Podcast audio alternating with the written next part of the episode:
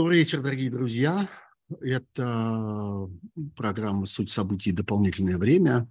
Э, традиционный пятничный стрим. Может быть, вы подумали, что он перестал быть таким уж особенно традиционным.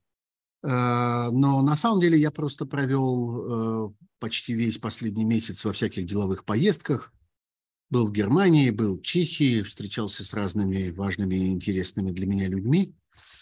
И вообще, честно говоря, э, мне стало казаться, вот после теперь уже многомесячных наблюдений за тем, как развивается, как развивается вся вот эта наша с вами э, YouTube-индустрия, как развивается огромное э, количество разных каналов, разных трансляций, вещаний, которые начались с начала войны и которые первоначально создали колоссальную войну, волну интереса к себе, а потом волна эта постепенно э, стала, если не спадать, то во всяком случае как-то упорядочиваться. Так вот, мне показалось, глядя на это, на все, что, пожалуй, э, нужно говорить тогда, когда э, появляется ясное понимание того, что я хочу что-то сказать важное. И тогда, э, и тогда э, этот э, стрим будет иметь значение. А, поэтому вы уж не обессудьте, но я не буду с такой механической точностью поддерживать эти, этот режим. А, у меня обязательно будет по средам программа на канале «Живой гвоздь», столько, сколько существует моя договоренность с этим каналом – и я буду там выступать с особым мнением. Мне этот формат очень дорог, я э, вот его буду поддерживать регулярно. А что касается моих собственных стримов по пятницам, по понедельникам, буду говорить тогда, когда мне кажется, что мне есть чего вам рассказать интересного, и когда мне кажется, что э, пришло время снова с вами встретиться. Э, ну и кроме того, конечно, вы можете меня видеть во множестве разных гостевых стримов, куда только меня в последнее время не зовут. Вот я буквально 10 минут тому назад был в прямом эфире телеканала «Дождь». Э, бываю я и в популярной политике, бываю в программах канала «Воздух» и, в общем, много-много-много где еще. Тем временем я приветствую самые разные города и веси, которые здесь вот у нас в эфире. Портленд, Орегон, особенно как-то дорогое романтическое место. Тут тебе и Питер, и Нюрнберг, и Фарос, и Гаага, и, и Роттердам в Нидерландах. А, в общем, кого у нас с вами только нет. Я надеюсь, что вы меня хорошо и видите, и слышите. А, сразу скажу, что, может быть, вы услышите какое-то небольшое шуршание. Оно объясняется очень просто. У меня тут довольно жарко, и э, я позволил себе включить вентилятор, который вот меня тут слегка обдувает. Может быть, вы будете, э, может быть, вы будете слышать э, от него какой-то звук, может, нет. Ну, в общем, если станет совсем невыносимо, скажите, я выключу. Но пока вроде ничего. Более того, э, есть еще кое-какие технические обстоятельства. Вообще, я не прочь устроить в какой-то момент этого нашего стрима прямое включение. У меня технически для этого все готово. Есть разные мнения э, моих э, зрителей, слушателей и читателей по поводу того, нужно или не нужно это устраивать, полезно это или вредно.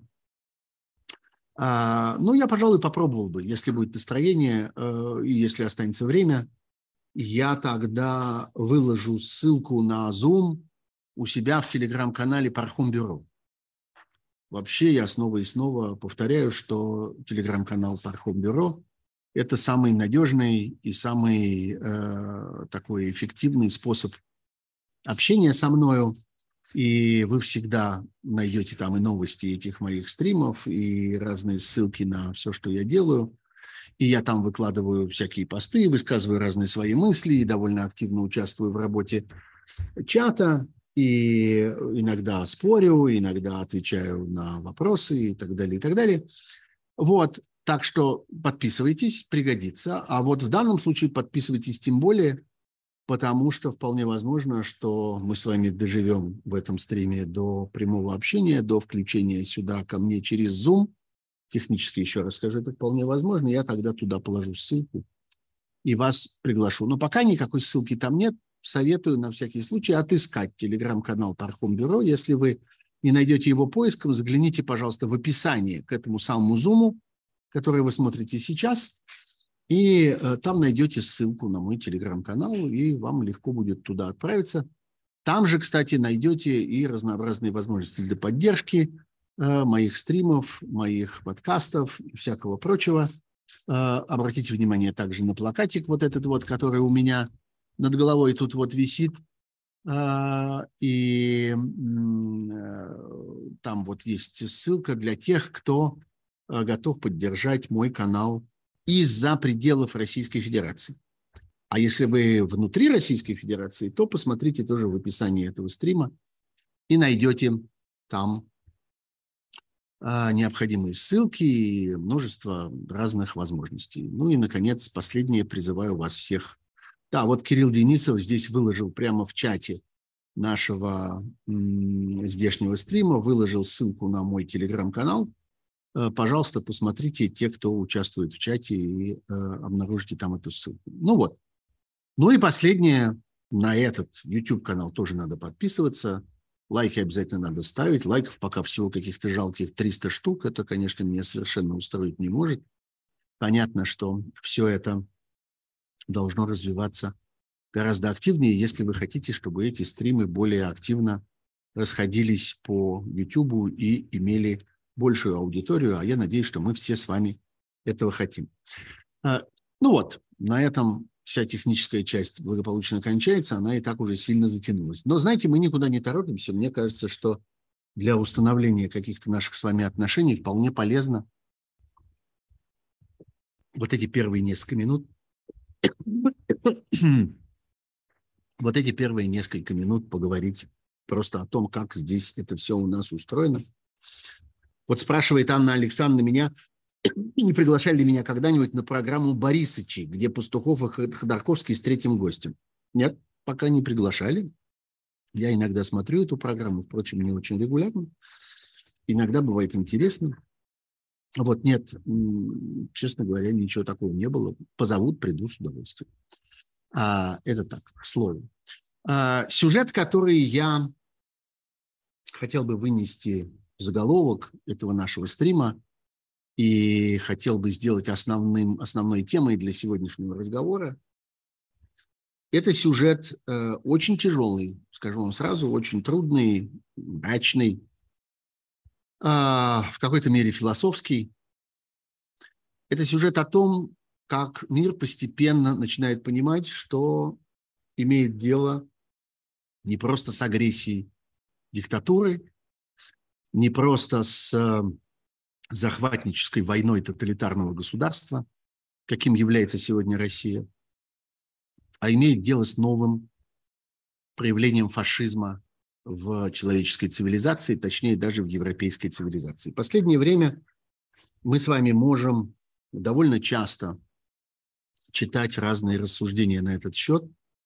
Вот сегодня появилась э, статья моего хорошего друга, давнего коллеги замечательного э, журналиста Аркадия Островского, который работает в журнале «Экономист». Много лет уже, он много лет был корреспондентом в Москве, работал в Financial Times и в других изданиях вот последние годы. В «Экономисте» вы его хорошо знаете, он часто появлялся еще в эфирах «Эхо Москвы». Появляется он и теперь время от времени в «Живом гвозде». Бывал он и экспертом, приглашенным экспертом вот в моих собственных эфирах здесь. А, Аркадий Островский написал большой текст под названием «Темное государство» о фашизме в России.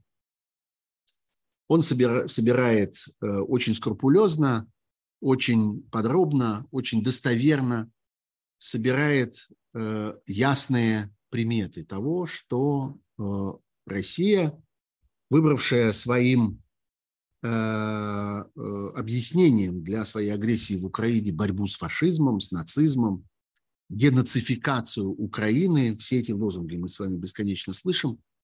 Так вот, Россия сама демонстрирует все признаки нацизма внутри себя. Она становится постепенно фашистским государством. Мы прощаемся с витамином IQ, который, э, которому не понравился этот э, стрим. Я надеюсь, что он покинет э, этот разговор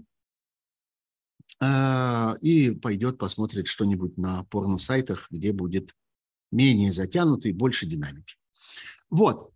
Так вот, Аркадий Островский пишет довольно подробно о российском фашизме, и это второй текст, который появился такого рода в последнее время.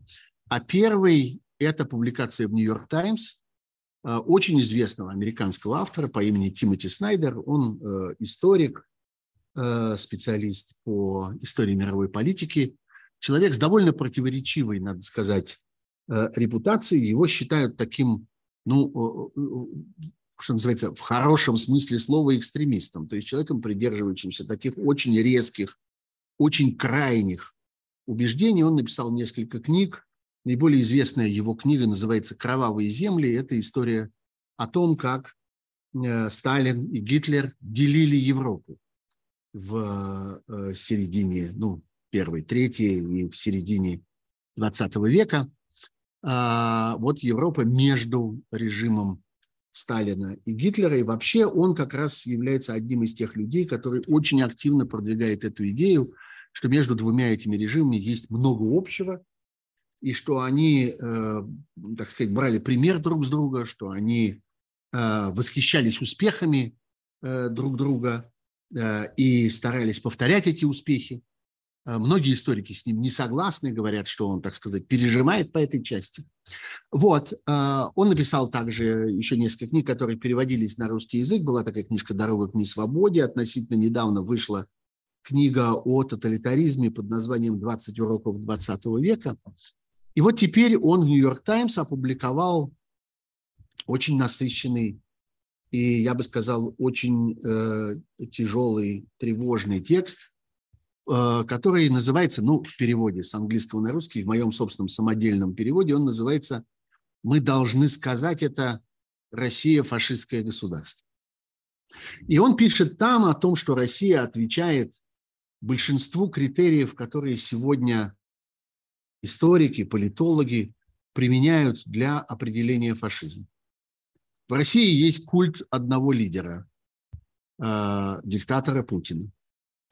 Есть еще один культ, это культ мертвых, который тоже очень характерен для фашистских режимов.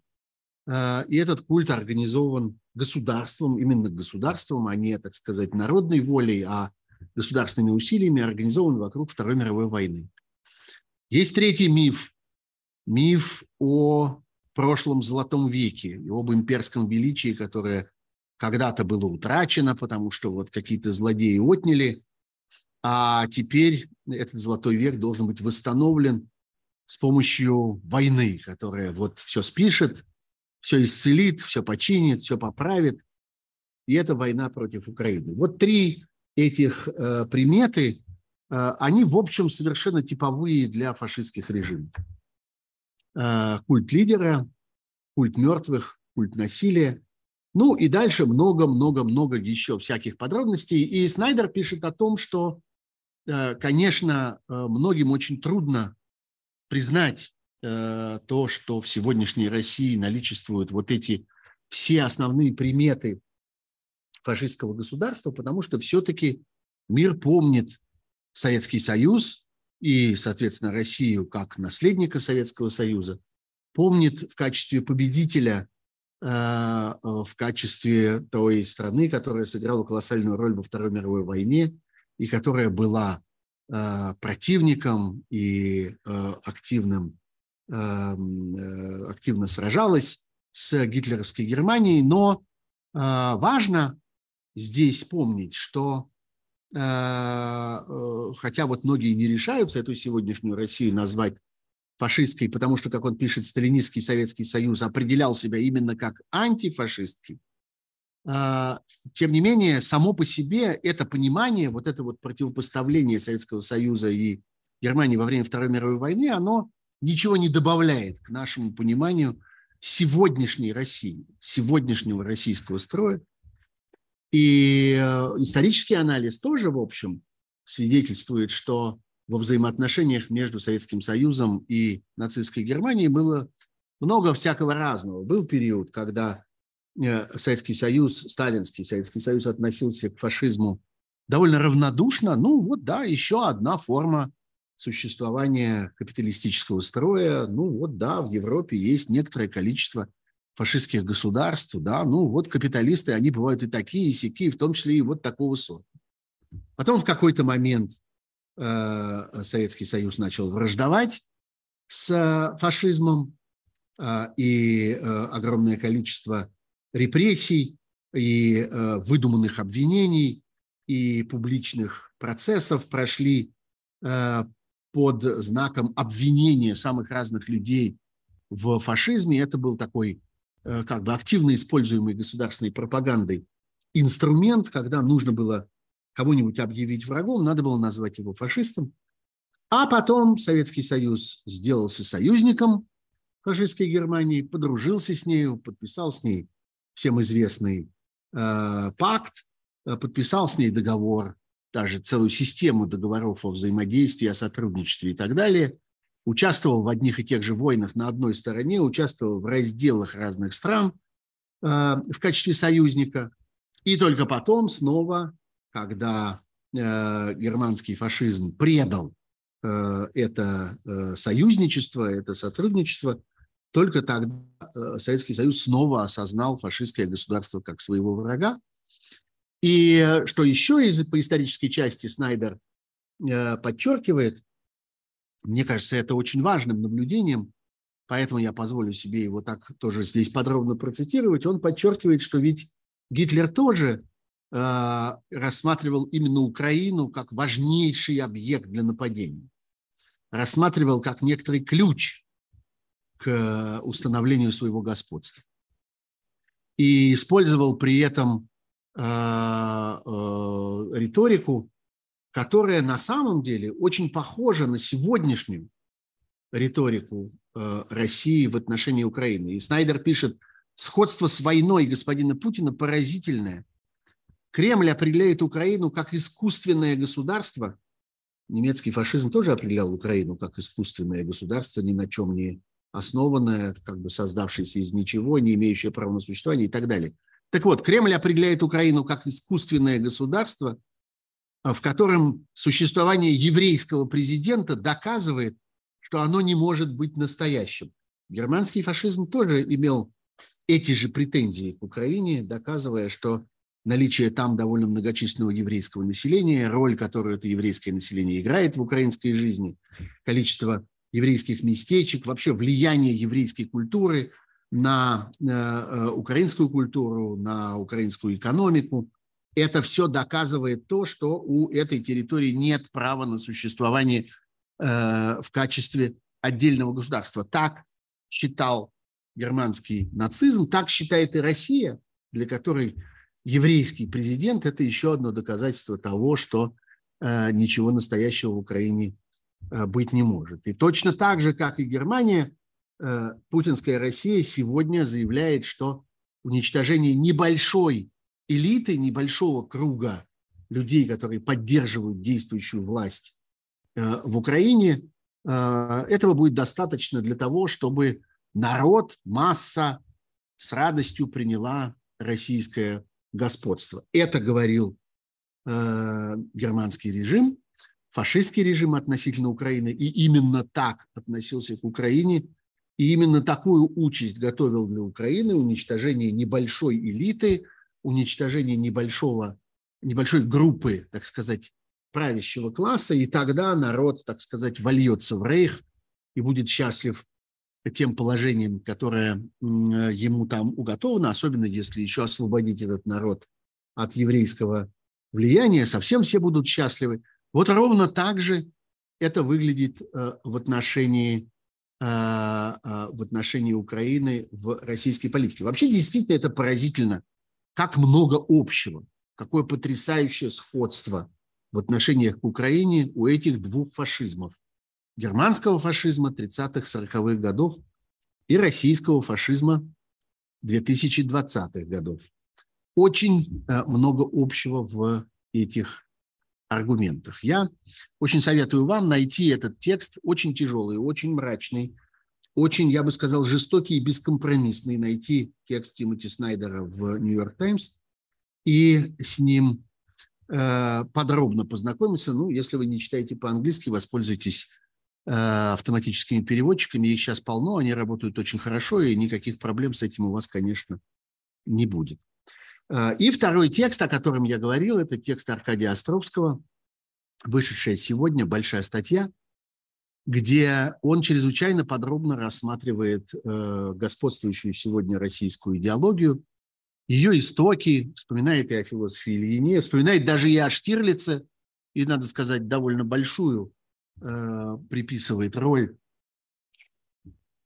вот этому мифу, который с одной стороны, заставил миллионы советских зрителей полюбить разведчика, чекиста э, и, так сказать, восстановил, э, реорганизовал, организовал ребрендинг репутации э, спецслужб, репутации ЧК, КГБ, вот всего, что стояло за, так сказать, идеей 17 э, мгновений весны, вот этого вот образа Штирлица, но там же точно и э, нацисты, вот эти человечные, симпатичные, э, эффективные, такие деловые, холеные, и не случайно огромное количество детей и подростков тогда, когда в советское время запускали по телевизору в очередной раз этот сериал, начинали играть не только в, в Штирлице,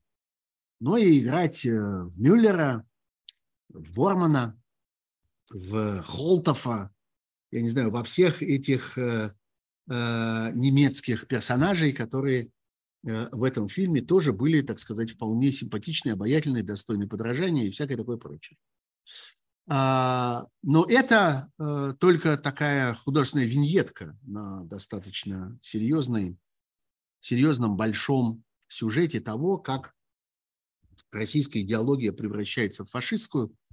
А серьезно это то, что э, эта идеология готова использовать любые обвинения, иногда совершенно дикие, мы поговорим об этом чуть позже еще сегодня с вами, э, использовать любую ложь, использовать любые подтасовки для того, чтобы э, создать этот э, образ не просто врага, а целой цивилизации врагов, которая окружает сегодняшнюю Россию, угрожает ей, пытается отнять у нее ее историческое достоинство, ее экономическую мощь, ее полезные ископаемые, ее там, в общем, ее все.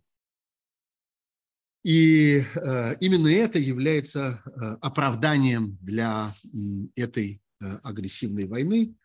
И мы видим, как то самое, что является сердцевиной фашистской идеологии сегодня в России, последовательно э, приписывают врагу. Знаете, я очень не люблю такие безлично возвратные формы глагола. Я чуть не сказал сейчас последовательно приписывается.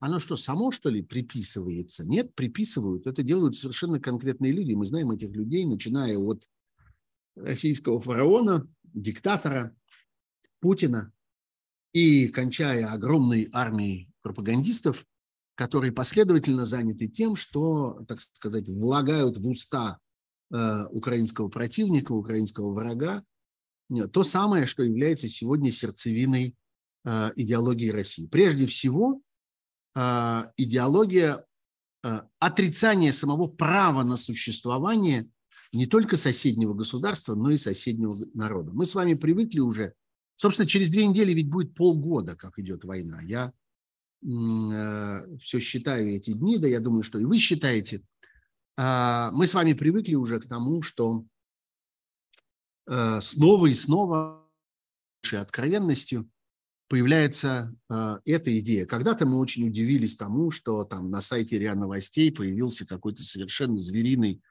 текст какого-то там философа, и про этого философа отдельные вышли статьи в разных Э, российских медиа, которые пытались разобрать, что это за зверюга такая, откуда он взялся, кто этого человека воспитал, как-то, откуда он появился, что он писал раньше. Вот был какой-то какой-то человек, который вдруг написал, что вот нужно, собственно, избавиться от, э, от украинцев и, украиниз, и украинизма. А постепенно это стало э, абсолютно обычным, абсолютно тривиальным заявлением, э, в котором мы, которое мы слышим и от формальных руководителей разных пропагандистских компаний, типа тоже там РИА Новостей, Russia Today и так далее, а, и от э, депутатов Государственной Думы, от сенаторов, от членов правительства, от высокопоставленных чиновников администрации президента, от многочисленных теперь представителей Министерства иностранных дел, начиная от формального спикера Министерства иностранных дел. Украина не имеет права на существование, а, надо бороться с украинством, нужно искоренить это украинство. Э, всего этого не существует исторически, всего этого не существует сегодня. Э, ни у кого нет права соперничать в этом смысле с Россией как с единственным носителем славянской исторической традиции и так далее. Речь идет о целом народе, право которого на, суще... на, суще... на существование сегодня поставлено под не просто под вопрос, а э, поставлена под, э, э, так сказать, на конвейер уничтожения в российском государстве сегодня. Мир постепенно это осознает. Вот эти два текста, которые я цитировал, двух очень важных, очень авторитетных изданиях, в том, что называют в мире качественной журналистикой, очень влиятельной журналистикой – Э, эти два текста – это только часть вот этого огромного процесса. Можно сколько угодно э, критиковать его, возмущаться им, э, как-то ругаться на него, я не знаю, все что угодно. Вот что это они вдруг взяли такую моду говорить о России как о фашистском государстве. Нет, это серьезный исторический и политический процесс. Мир постепенно осознает что вот на его теле, причем в очень важной части его тела в Европе, Европа все-таки, э, э, сколько бы мы ни говорили там о диверсификации, о таком глобалистском взгляде и так далее, но Европа – колыбель современной цивилизации и место, где э, развиваются важнейшие цивилизационные, исторические, политические процессы, вот именно в этом месте выросла вот эта штука, выросло нацистское государство, которое угрожает сегодня всему миру, которое не скрывает своего нацизма, называет это по-другому, но продолжает снова и снова пользоваться этой риторикой, продолжает выстраивать взаимоотношения между своей собственной властью и своим собственным населением на этих фашистских принципах. И мир постепенно осознает, что э, это ведь просто так само не рассосется. Вот это важнейший элемент сегодняшнего дня – важнейшая часть сегодняшней мировой дискуссии, что нужно сделать для того, чтобы э, избежать того, чем кончились прошлые такого рода заболевания.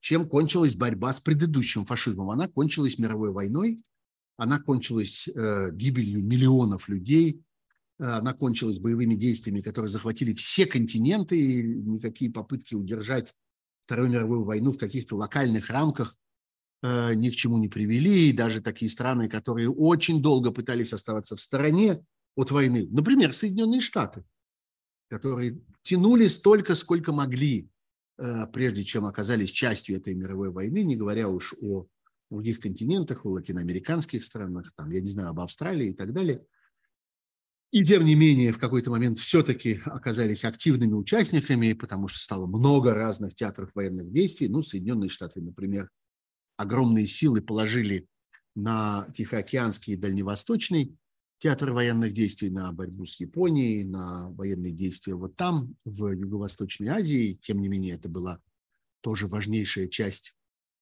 того же самого – так вот, а, что нужно сделать для того, чтобы это не повторилось сегодня? Что, что можно сделать для того, чтобы по меньшей мере война осталась внутри Украины, чтобы она осталась локализована вот в этой части Европы?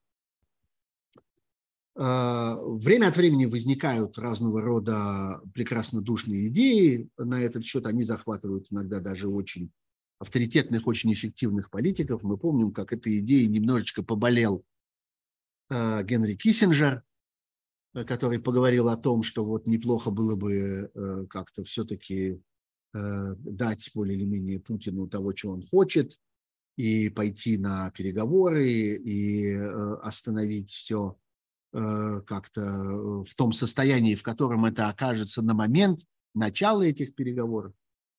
А, потом он отошел от этой мысли. Ну вот последний, кто позволил себе поговорить про это вслух, а, оказался им бывший э, германский канцлер Шредер, э, лицо в значительной мере презираемое сегодня в немецкой политике, человек, который мучительно пытается каким-то образом э, возобновить, уже не восстановить, не спасти, а именно возобновить, построить заново свою репутацию.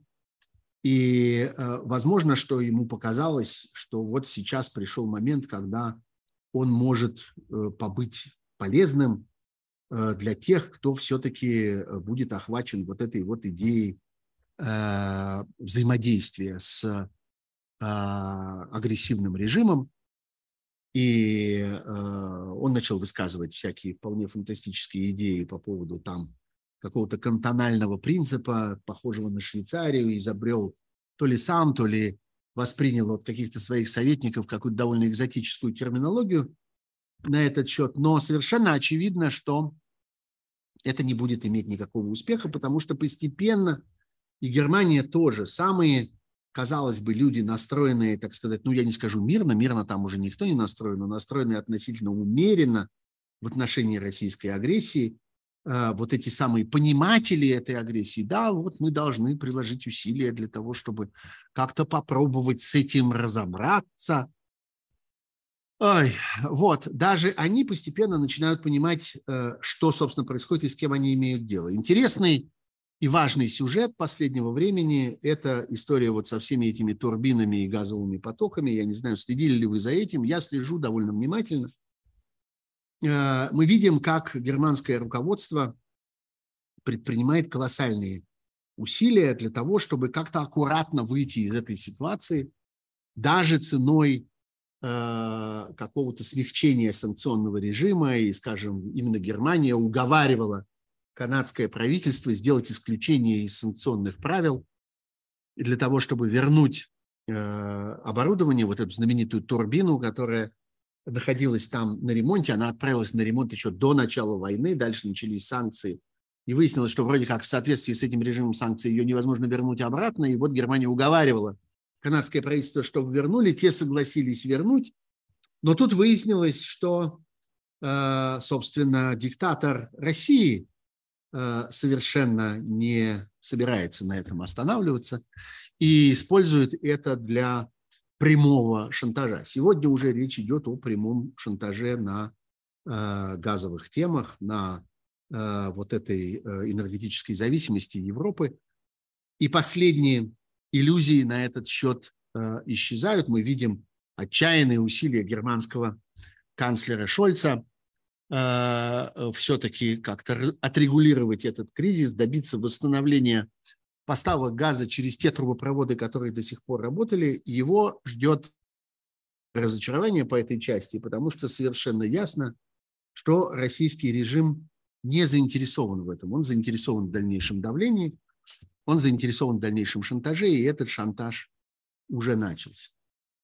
Есть, э, ну, помимо вот этих, э, так сказать, вполне э, материалистичных мотивах, потому что, ну, что может быть практичнее, что может быть э, реальнее, что может быть надежнее, чем все эти энергетические поставки, рынок газа, нефти, угля и всего прочего, вокруг которого разворачивается сегодня вся эта экономическая борьба.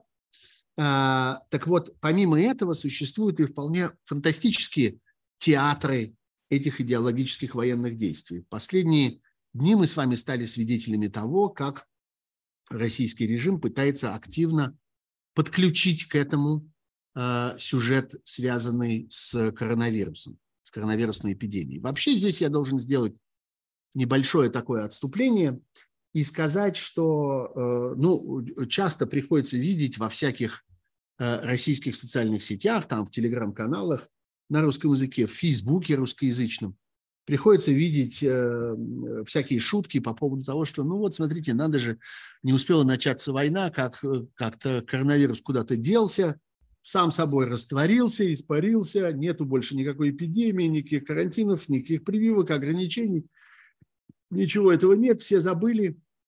Ничего подобного. Я должен вам сказать, что э, э европейские страны, по меньшей мере Соединенные Штаты тоже, чрезвычайно остро и чрезвычайно активно реагируют на события, так сказать, на этом фронте. Вот я посмотрел своими собственными глазами, путешествуя по Европе в последние недели – как развивается новая волна эпидемии. А речь идет именно об этом. Это новая волна, и она осознается как новая волна.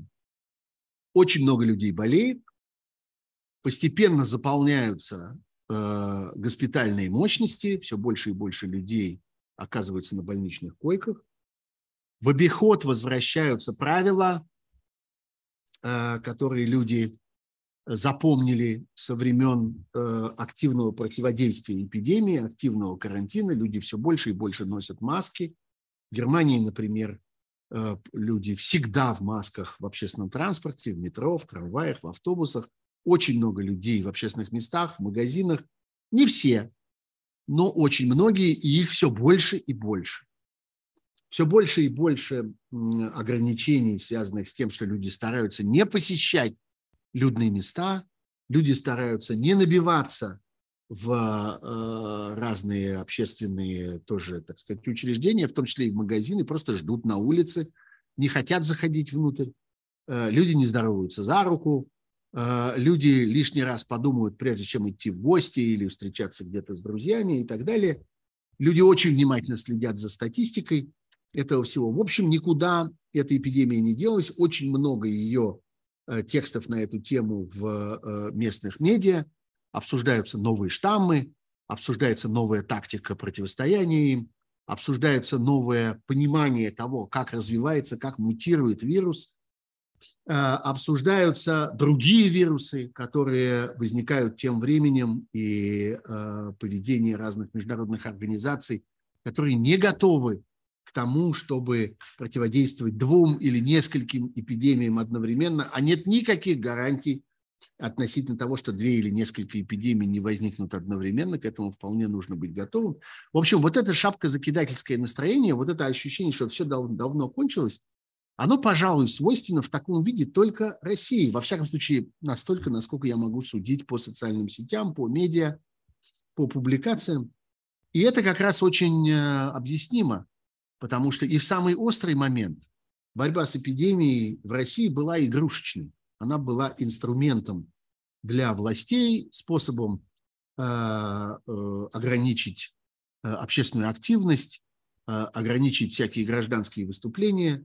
Она была способом бюрократической отчетности, потому что немедленно началось соревнование между маленькими чиновниками в глазах больших чиновников – она была способом колоссального количества спекуляций, злоупотреблений и так далее. То есть любые, колоссальное количество всяких аргументов, интересов, каких-то э, затей и тему, которые имели отношение к чему угодно, но только не, собственно, к борьбе с эпидемией как таковой. И это постоянно оставалось таким игрушечным занятием в России, ну, так вот его игрушечно и отменили там, в России. В ту, в ту секунду, когда нашлись дела поважнее, в ту секунду сражаться с врагом, когда нужно захватывать соседнюю страну, когда нужно уничтожать соседнее государство и его жителей, когда нужно напрячь силы для того, чтобы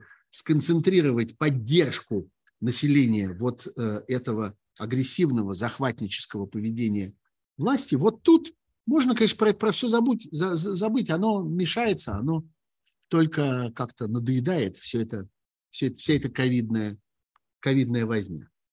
Но и, так сказать, и эта веревочка пригодится в хозяйстве. Вот на днях дело было вчера, подождите, не на днях, а вчера, 4 августа помечена эта поразительная информация.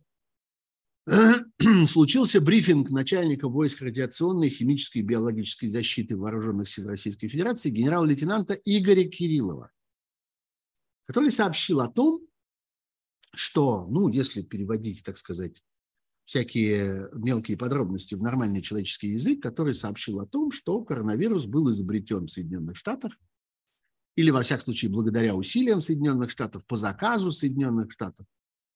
И э, даже речь идет о совершенно конкретных организациях. Вот есть агентство USAID, правительственное американское агентство, которое занимается э, там продвижением всяких демократических программ в мире на деньги из американского бюджета. И вот, собственно, мы рассматриваем возможность того, что к возникновению нового коронавируса причастно агентство США по международному развитию USAID.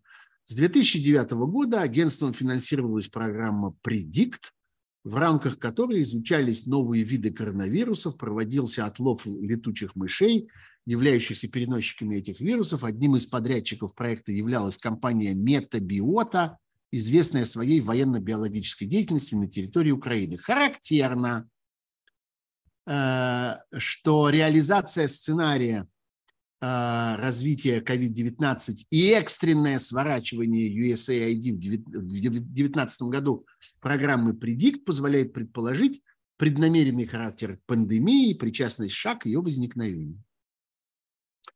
Это совершенно э, фантастическое в своей наглости обвинение. Дело в том, что вообще-то э, на протяжении последних, ну, скажем, 250 лет человечество ведет довольно интенсивные изыскания в области микробиологии. Ну, эта наука по-разному называлась в разное время. В области вирусологии, э, в области эпидемиологии и так далее. Мир оплетен системой лабораторий, которые собирают местный материал, изучают его на месте. Огромное количество всякого законодательства есть на этот счет. Огромное количество программ э, научных, которые направлены на исследование старых вирусов, новых вирусов, старых эпидемий, новых эпидемий, природы разных заболеваний, мутаций разных э, болезнетворных э, микроорганизмов. А, того, как они переходят друг в друга, того, как они передаются от животных к человеку, от человека обратно к животным, или между животными, или между человеками. Человечество тратит огромное количество сил на то, чтобы это понять. Я вам скажу другую ужасную вещь. И Россия тратила, и Советский Союз тратил на это тоже много сил, и не случайно именно в советской науке есть достаточное количество выдающихся Э, специалистов и ученых, которые занимались этим. И лаборатории эти существовали и на территории современной России, и на территории современной Украины, и в среднеазиатских республиках, которые достаточно часто бывали подвержены всяким довольно неприятным эпидемиологическим обстоятельствам. Сегодня все это мировое хозяйство, а это мировое хозяйство.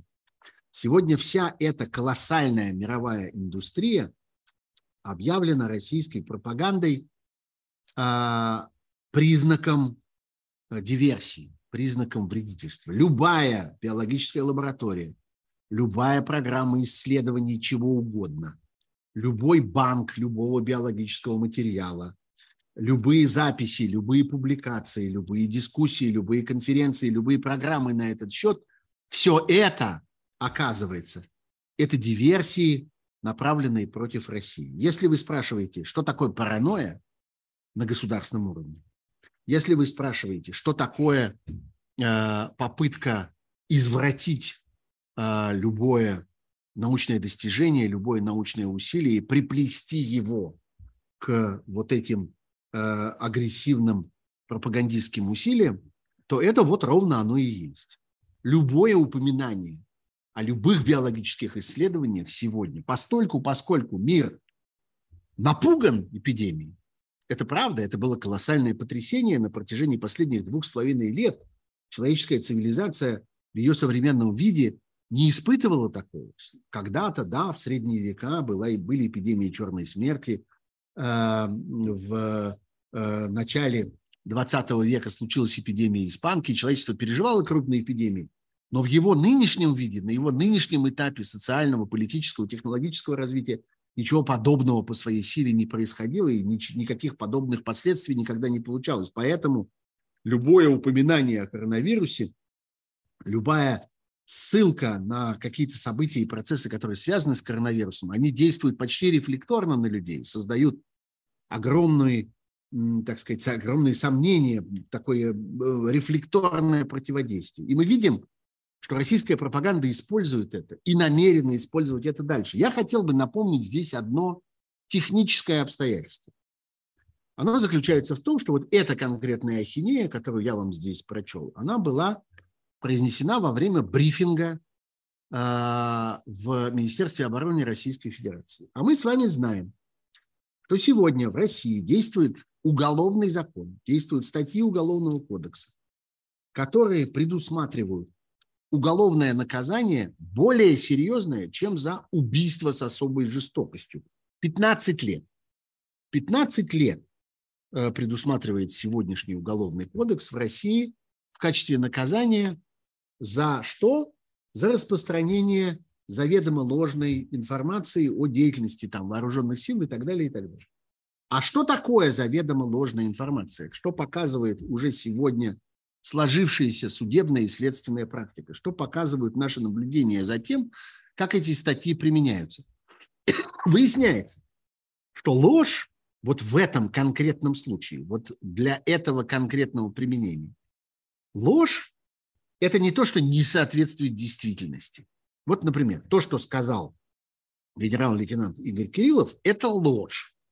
И, в принципе, можно было бы э, устроить на эту тему какое-то расследование, поскольку это имеет отношение к деятельности российской армии, он же генерал-лейтенант, и он говорит, сообщает какие-то лживые сведения, э, может быть, это каким-то образом дискредитирует российскую армию, может быть, это и как раз является распространением каких-то заведомо ложных сведений под видом заведомо правдивых, и этим занимается сам генерал-лейтенант Игорь Кириллов.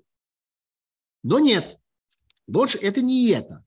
Ложь – это не то, что не имеет отношения к действительности, что не имеет отношения к тому, что происходит вокруг нас в природе. Нет.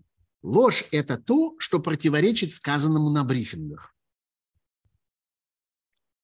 Так это было битым словом, написано в экспертизах, на основании которых люди, ну, например, депутат Горинов, которого мы все хорошо знаем и помним, а, получили реальные сроки. Вот Горинов получил, например, 7 лет за то, что то, что он сказал, не соответствовало брифингам, состоявшимся в Министерстве обороны Российской Федерации. То есть сегодня любой человек, который станет говорить, что агентство USAID не заказывало создание коронавируса, и что программа э, э, Predict не была программой создания коронавируса, и что американские ученые и разные другие ученые других национальностей, с которыми сотрудничали американские ученые, вели систематический отлов летучих мышей и исследование вирусов, которым летучие мыши подвергнуты,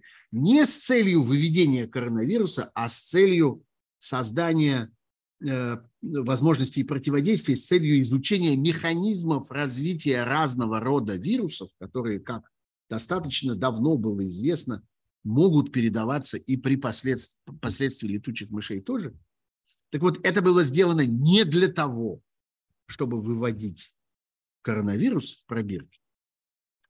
Вот всякий человек, который будет это утверждать, то, что я утверждаю здесь вам на протяжении последних трех минут, а, этот человек а, будет подлежать уголовному наказанию, потому что это противоречит брифингу.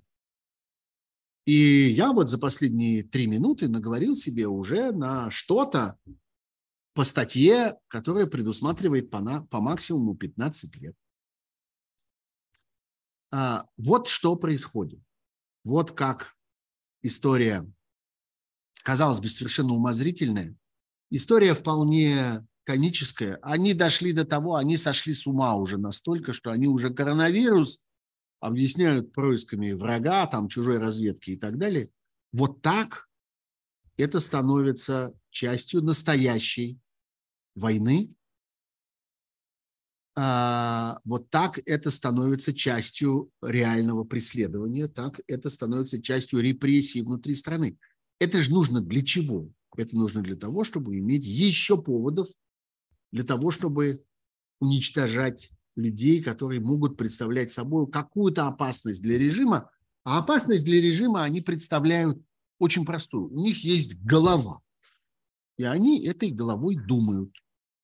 Они внутри этой головы что-то пытаются понять. Например, пытаются понять в том, что касается науки, в том, что касается научной истины. Ученым вообще очень свойственно подвергать сомнению то, в чем их пытаются механически убедить. И отчасти поэтому мы видим отдельный поход этого фашистского государства против российских ученых. Вот новость опять э, очень свежая.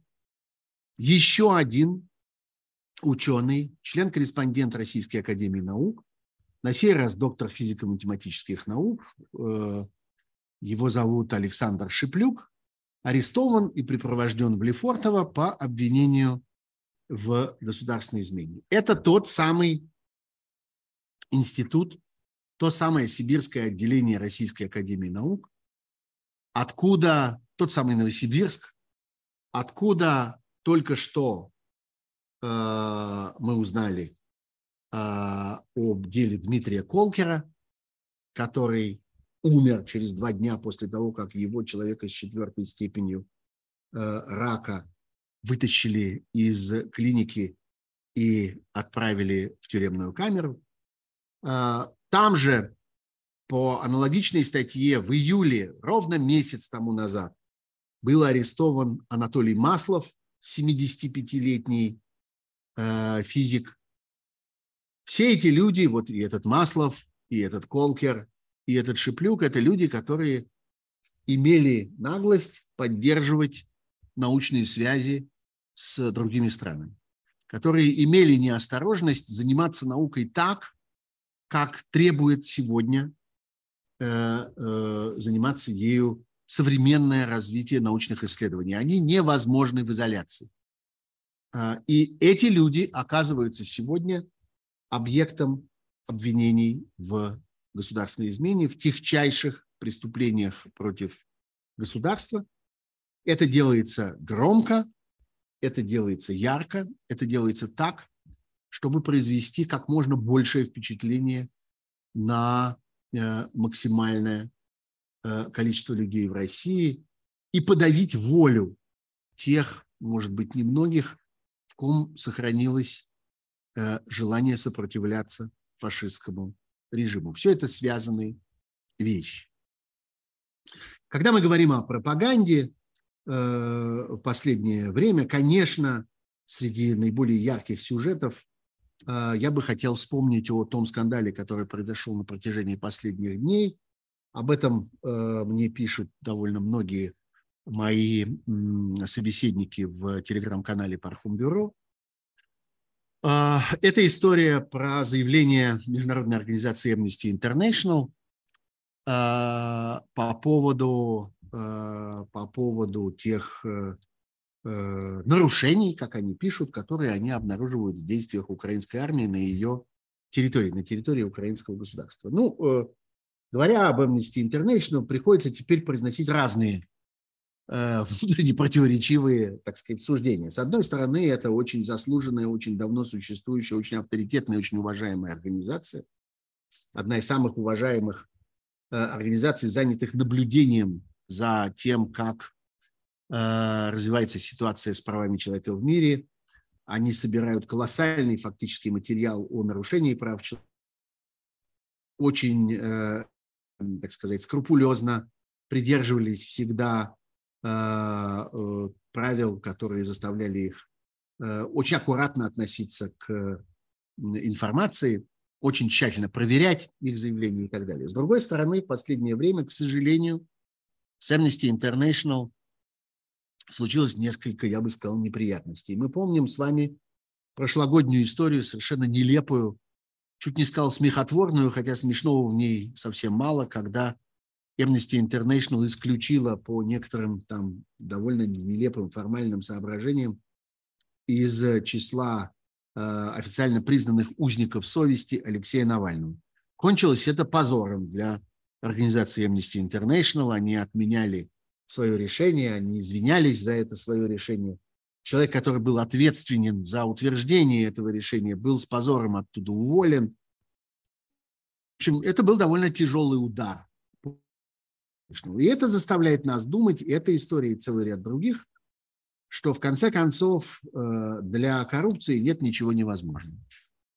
Мы видели с вами много случаев, когда э, российская власть покупала себе многое. Она покупала Олимпийский комитет для того, чтобы затащить Олимпийские игры. Она покупала э, футбольные организации, в том числе Всемирную футбольную ассоциацию.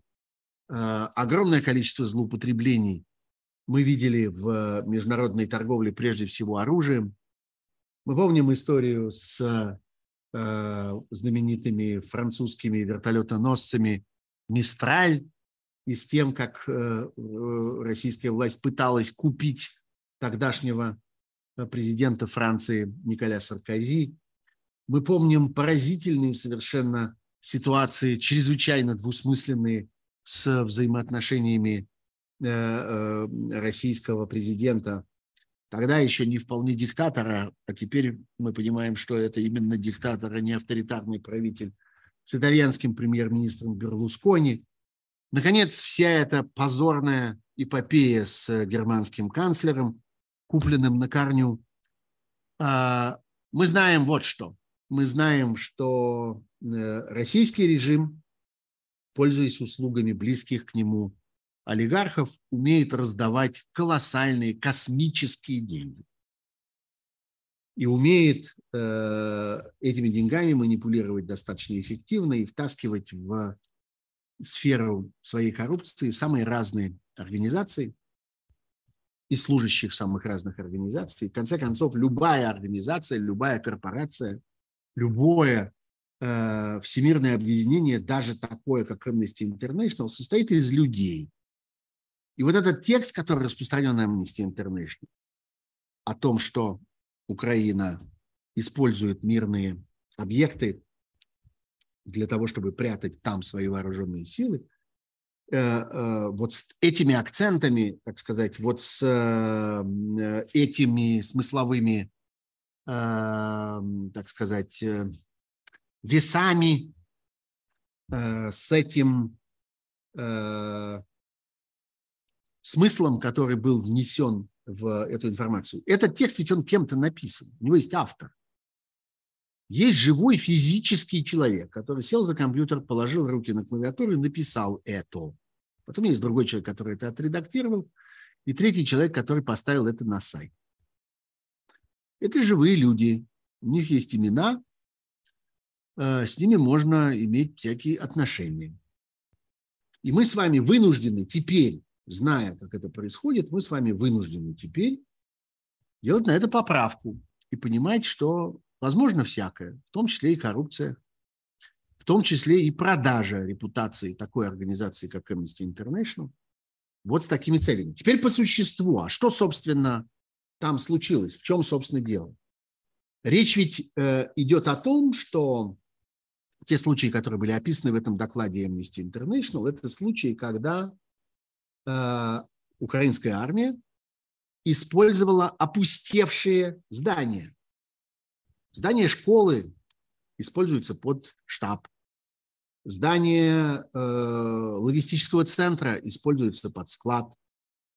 Э, здание вокзала используется под э, хранилище чего-то. Тогда, когда в этом вокзале, в этом складе, в этой школе, в этом спортзале э, не осталось того, что в нем было мирным. Потому что вот это чрезвычайно важно понимать. Украинское государство ведет колоссальную деятельность, предпринимает громадные усилия для того, чтобы эвакуировать население из тех районов, где идут активные военные действия или которые действительно представляют собой опасность для жителей. Ведь война идет на территории Украины, в живых украинских городах. Украина вообще, если вы посмотрите на карту, вы увидите, что эта страна довольно не просто густо населенная, она еще довольно густо застроенная.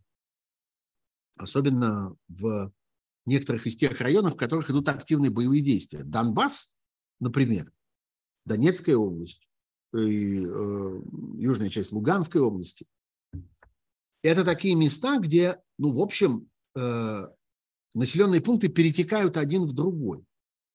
Вот помните, на протяжении последних нескольких недель мы с вами все время употребляли как-то через запятую или через тире Северодонецк, Лисичанск.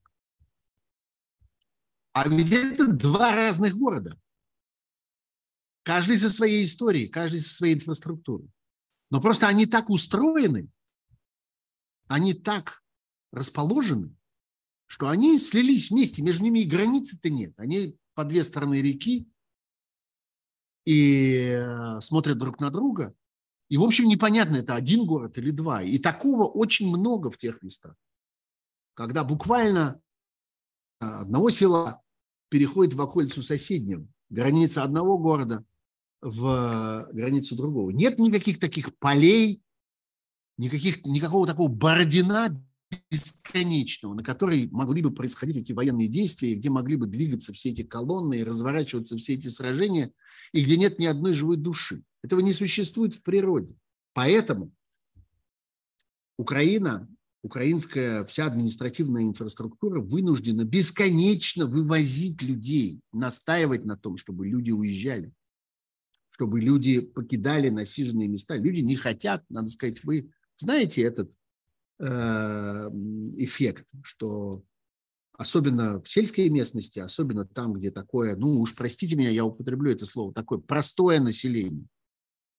Иногда людей невозможно уговорить. Они говорят, нет, я не могу, у меня хозяйство, у меня сад, у меня тут созревает. Куда я уеду? У меня урожай, а кто соберет, это же все разграбит. У меня дом, мебель, посуда, скотина. Никуда я не поеду. Я вот 60 банок огурцов закатала в прошлом году. Куда я? Вот и, и люди остаются стеречь свои огурцы, стеречь своих поросят, стеречь свой дом, и невозможно их обвинить в этом. Можно только сочувствовать им. Можно только горевать вместе с ними, что да, война пришла и разрушила все то, что, из чего состояла их жизнь, и от чего им очень непросто, невозможно сегодня отказаться. Вот. А, и среди этого всего происходит война. И каким образом а, можно отделить одно от другого? Никто не скажет. не скажет Amnesty International. Да, это была школа, а теперь это штаб. Потому что война происходит там, где была эта школа. Вот я незадолго до начала этого эфира получил вопрос от одного из читателей у меня в телеграм-канале Пархом Бюро, где человек пишет о том, что вот сегодня произошла, э, произошел удар израильской армии по территории сектора Газа, казалось бы, другой конец мира. И там вот погибла девочка. И вот э, объясните мне, издевательски пишет этот человек, почему это другое? Могу объяснить. Потому что Украина никогда не была куском земли, плацдармом, с которого непрерывно происходят атаки на Россию. А сектор газа был.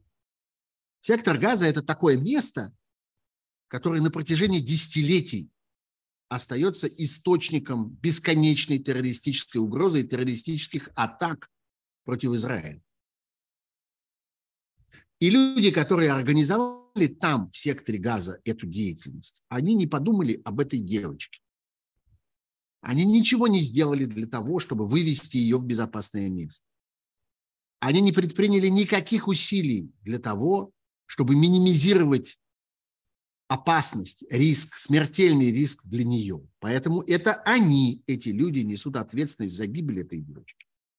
В отличие от Украины, где все это сделано и где эвакуация населения совсем другого по численности, речь идет о миллионах и миллионах людей, происходит невероятно интенсивно.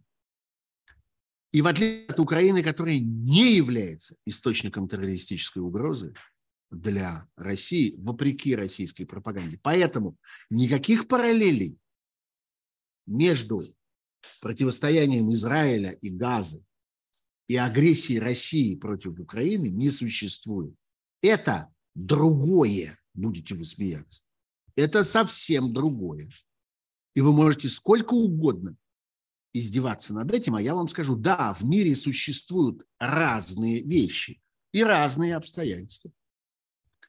И фраза «это другое» имеет право на существование и обязана существовать. Вот э, что важно э, по этому поводу э, помнить, и что остается важным элементом всей, всей этой истории. А давайте теперь, вот мы с вами в эфире уже больше часа, ну, окей, там первые несколько минут были посвящены всяким техническим обстоятельствам, а, э, я их потратил на то, чтобы рассказать вам про то, как поддерживать мой эм, YouTube-канал. И вы, кстати, можете обратить на это внимание снова. Вы видите Ссылка у меня над головой, вы видите другие ссылки в описании этого стрима. Я говорил вам о том, что очень нужны ваши лайки, их всего 1400, что, на мой взгляд, совершенно неправильно. Как нужны ваши подписки. Я говорил вам о том, что нужно подписываться на телеграм-канал Пархом Бюро, а вот сейчас вы в этом убедитесь, потому что я сейчас зайду в Zoom, и в этом Zoom раздобуду ссылку а, раздобуду ссылку. А, одну секундочку. Копировать ссылку для приглашения. Вот она скопирована. Теперь я эту ссылку положу в моем телеграм-канале. В телеграм-канале Пархум Бюро, еще раз вам скажу,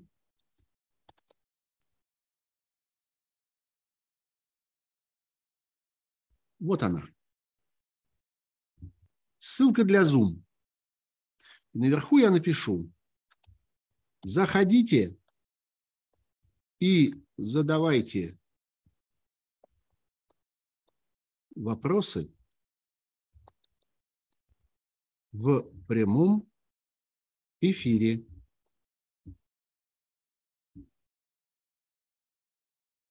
Прошу, она там. А я перемещаюсь сейчас в Zoom, тот самый Zoom, из которого идет трансляция. Вы, собственно, видите это в YouTube сейчас. И жду вашего появления. И попробую выбрать кого-то из вас и предложу вам выйти в прямой эфир а, и задать вопрос. Вот уже есть два человека в зале ожидания. Посмотрим на них. А, только, пожалуйста, если вы окажетесь в прямом эфире, последите за тем, чтобы был включен ваш микрофон и чтобы было, была включена ваша камера, а, чтобы вас было видно. Уж выходить, так выходить. Ну и, соответственно, последите за интерьером, чтобы у вас там как-то никакие собаки не бродили, там, не знаю, никакие посторонние люди не показывали язык в камеру. У меня спрашивают, что я буду делать с хулиганами, которые появятся в эфире. Ну, хулиганов буду выкидывать. Ну, что же делать? Буду стараться отключать как можно быстрее. Знаете, у меня есть некоторый, некоторый опыт такого рода работы в «Эхе Москвы» на протяжении многих лет. Я все-таки 18 лет вел там передачу, и значительная часть из этих 18 лет была вот такой передачей с вопросами. Ну вот, я специально тут немножечко потянул время, как вы заметили. Я тут как-то просто поговорил просто так о том о сём для того, чтобы э, э, набрать побольше людей в зале ожидания. Вот у нас есть Назарова Наталья Николаевна. И мы принимаем ее в эфир. И сейчас вы ее увидите. Вот Наталья Николаевна. Она подключает звук, как мы видим. Наталья Николаевна. Вы слышите?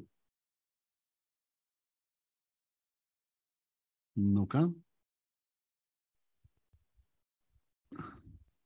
Попросить включить все, видео. Все, все, слышу вас, все прекрасно. О, здравствуйте, Наталья Николаевна. Не видим вас, только слышим. А вы вообще откуда? Расскажите. Сейчас расскажу.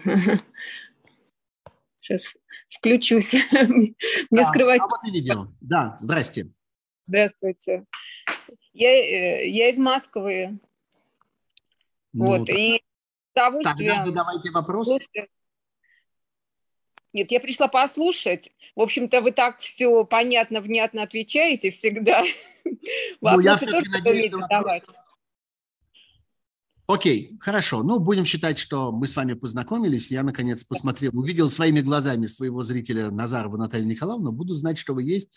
Удачи вам, будьте здоровы и слушайте, пожалуйста, дальше э, эти программы. Спасибо большое. Хорошо. Отключайтесь. Угу. Так, попробуем теперь еще кого-нибудь. Вот есть какой-то Игорь Кондаков.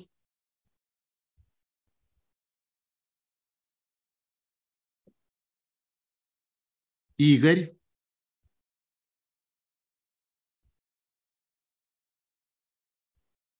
Игорь, здравствуйте. Подключайте звук, пожалуйста.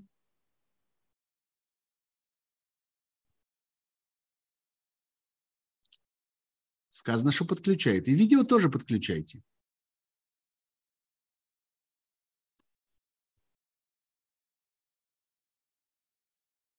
Ну что, Игорь, не получается у вас? Скажите что-нибудь.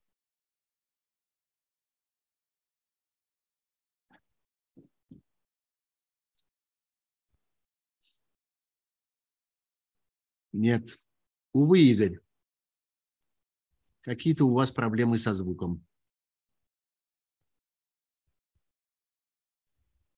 Светлана Уткина вступает к нам в эфир.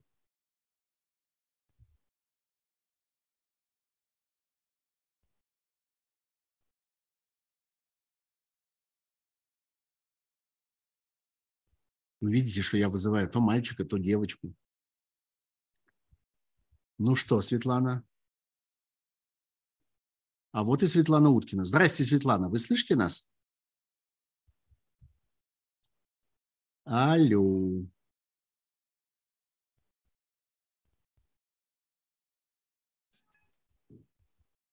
О, мы видим Светлану. Здрасте, Здравствуйте.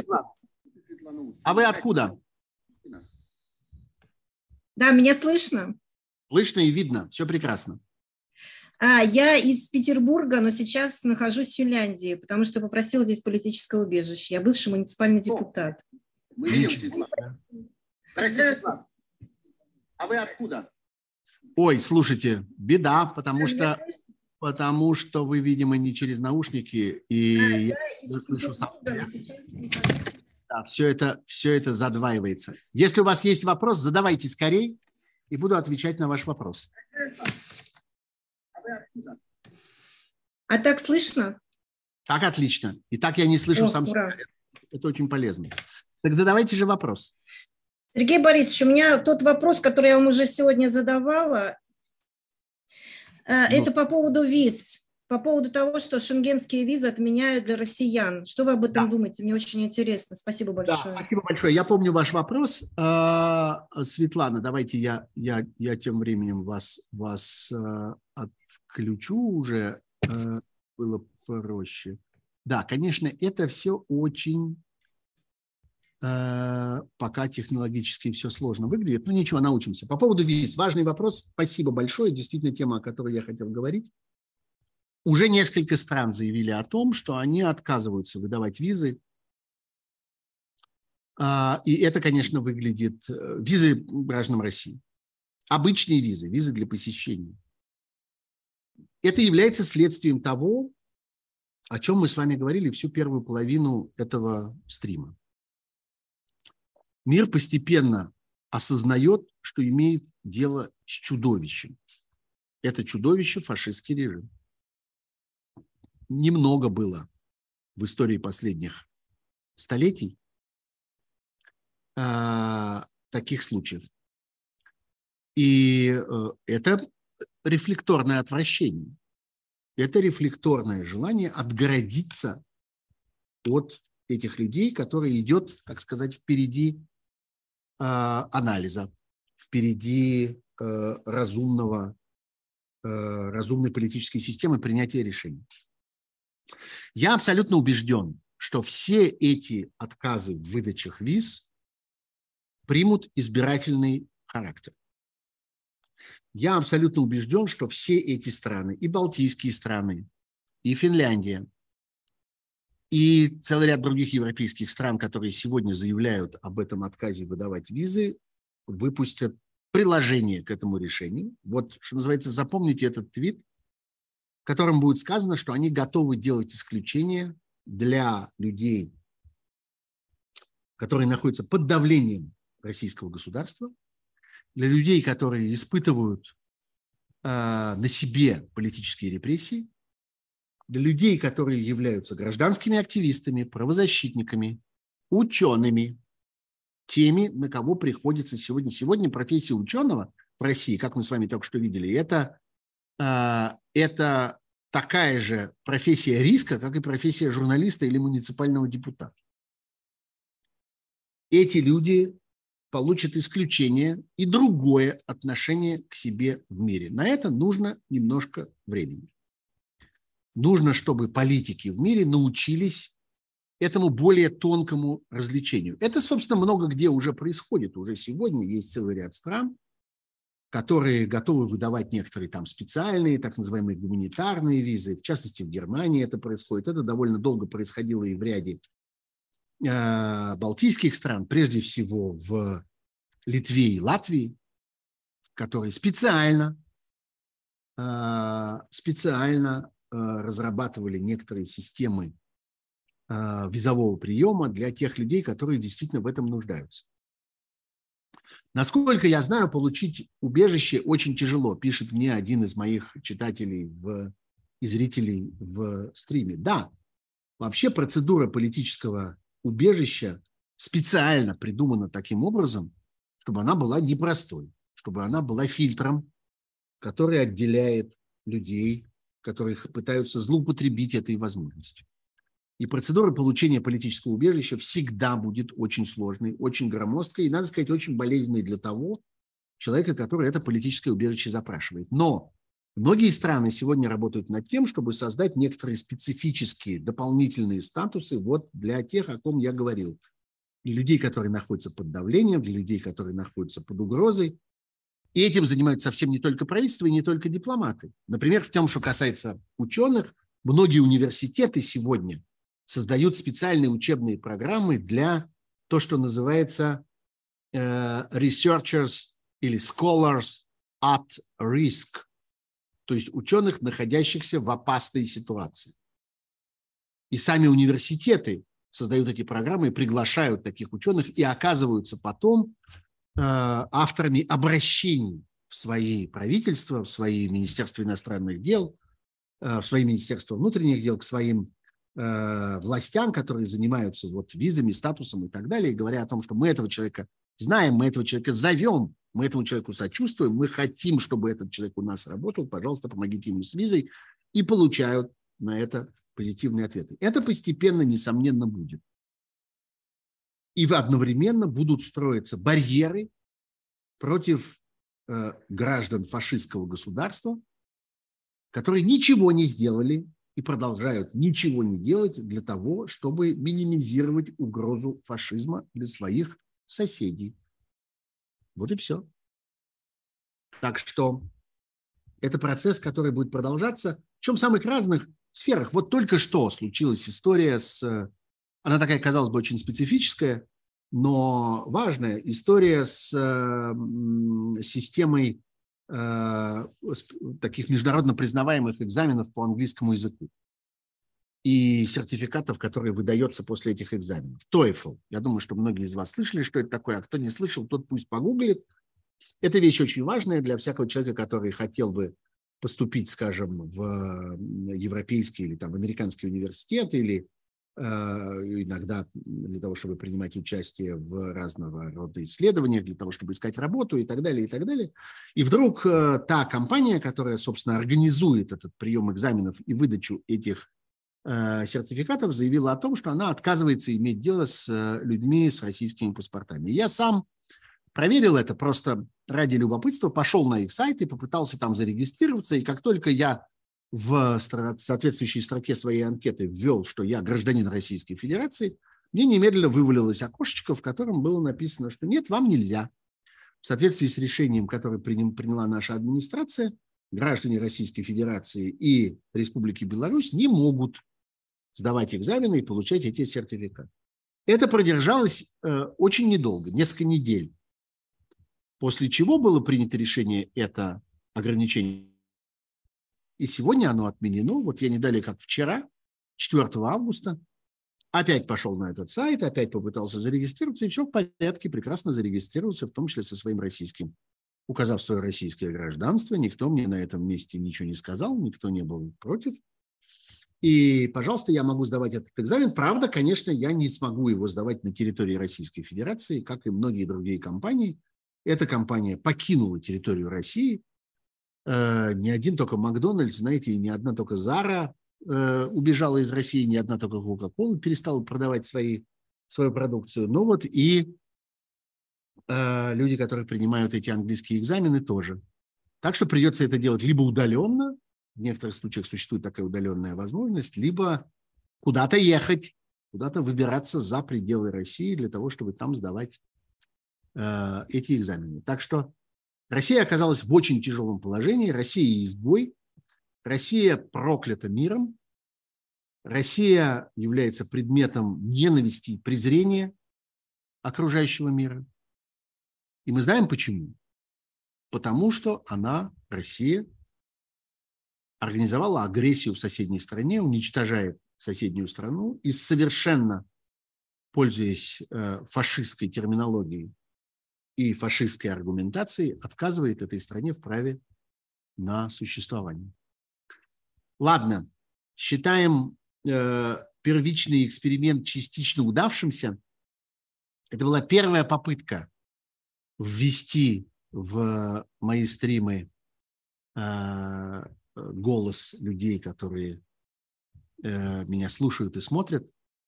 Я буду стараться, я буду продолжать эти изыскания. Я рано или поздно налажу и придумаю эту систему, чтобы можно было более интенсивно и более эффективно принимать ваши звонки, выслушивать ваши вопросы, ваши аргументы, видеть вас в лицо. А, рано или поздно все получится. Еще интересно узнать мнение об Армении. Россия предала ее? Ну, конечно. Россия продала ее. А вы, Анна, только что это заметили? Вы только сейчас как-то побеспокоились на эту тему? Да, Россия продала своего союзника в обмен на благоволение другой страны, которая России сегодня чрезвычайно важна. Не России, а диктатору России, фараону России.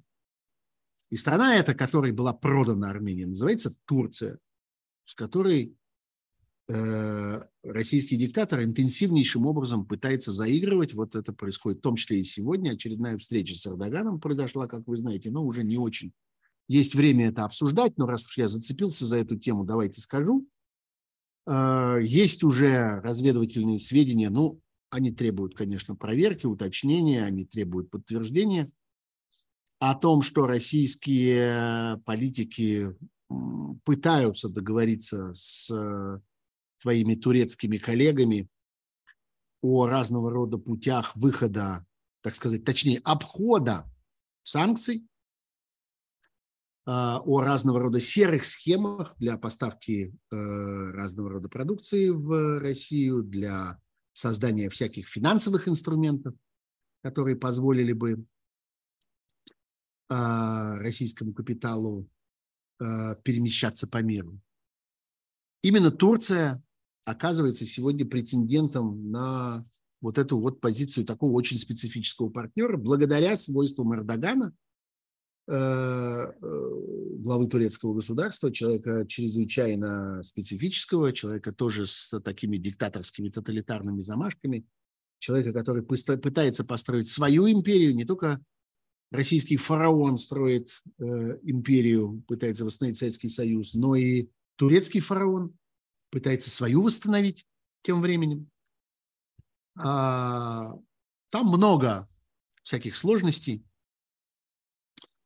А, и одной из жертв этого процесса оказалась Армения, которая предана и продана. И тем, кто в это еще не поверил, предстоит в этом убедиться. Ну вот, это была программа «Суть событий. Дополнительное время» на моем YouTube-канале. Я очень рассчитываю, что вы успеете еще понаставить всяких лайков, их еще и даже двух тысяч нет. Я рассчитываю на то, что вы будете активно комментировать этот стрим, что вы будете подписываться, если вы не подписаны на этот YouTube-канал, что вы будете поддерживать этот YouTube-канал при помощи тех ссылок, которые вы можете увидеть в описании этого стрима что вы подпишетесь на мой телеграм-канал для того, чтобы принимать участие в наших эфирах и дальше. Я буду разрабатывать эту индустрию, эту возможность, эту техническую, э, техническую линию. Увидимся с вами. Увидимся в следующие понедельники, следующие среды, следующие пятницы, а также и на других каналах, куда меня часто приглашают. Всего вам хорошего. До свидания. Меня зовут Сергей Пархоменко. До новых встреч. Счастливо.